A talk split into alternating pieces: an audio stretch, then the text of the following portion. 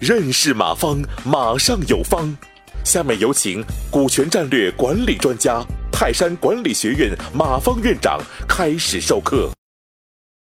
今天我我们和大家一块来学习这个合伙人的股权设计二啊。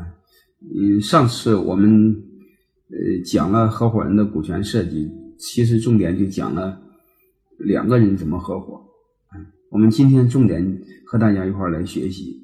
三个人以上合伙怎么办？这也是最常见的。因为合伙人，我们一般都不止找两个，要找好几个。就是我们这么多人在一起合伙，股份怎么分啊？这是最关键的一个。嗯，这个要分错了也很糟糕。嗯，上次我们简单聊了聊，就是两个人在一起搭伙，股份不能平分啊，因为平分是最糟糕的治理结构，就是五十对五十啊，五一对四十九啊，是最糟糕的结果。所以这种情况我们怎么办呢？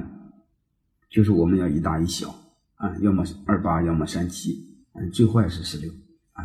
那面临我们另外一个就是三个人以上合伙，我们股份该怎么分啊？这个就很复杂。我们先从两个现象做分析啊。我先提问题，我们由问题导入吧，因为这是视频，它不是讲课，我可以给你图片。我现在只有一个问题。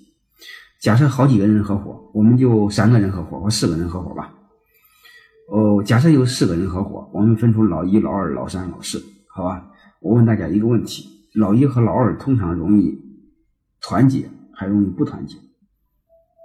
就是两个老大通常关系好还是不好？在合伙当中，啊，这给大家一个问题：你合伙肯定一定要分出一二三，谁是第一，谁第二、第三，对不对？所以，个妹妹，老大和老二通常是团结还是不团结？哪一个概率大？嗯，我我相信大家都和我一样，一定会回答。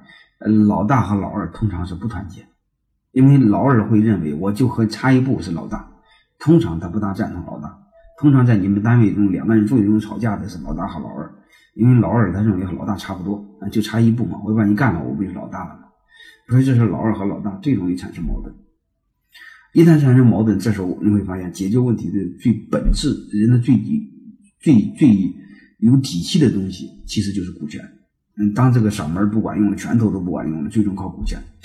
如果这时候你会发现，老二和老大股权差不多，啊，这时候老二会联合老三一起干老大，通常是这么个逻辑吧？啊，然后这时候你会发现，老二就很容易找到老三联合干老大，啊，那你说是老二和老三联合的概率大，还是老大和老三联合的概率大？我们可以再思考思考一下。就是二和三容易合作，还是三和一容易合作？就是三和二容易合作，还是三和一容易合作啊？然后，如果大家不容易理解了，我就问大家，在另外一个现象，就是《三国演义》的时候，老大是曹操，老二是孙权，老三是刘备。我就问你们一句话：谁和谁联合干的谁？是老二和老三联合干的老大。那为什么老大不和老三联合干老二，或者老二大和老二不联合干老三？这问大家思考一个问题：为什么？所以我就想告诉大家一个问题，就是三个以上股东做股权设计，或者是多股东股权设计，我们一定要知道一个现象，就是千万别让老二和老三联合把老大给干了。那我们怎么来设计这个逻辑呢？就是一个最基本的一个逻辑。就是老大的股份至少要大于老二加老三，这时候你会发现老二和老三要联合，联合起来你会发现他俩联合了干不了老大，那既然干不了了，他就不干了，他就认了嘛，对吧？你要是他一旦有机会能干你，那他在一起一旦出矛盾的时候，他心里就有底气，他会无限制的放下放大矛盾。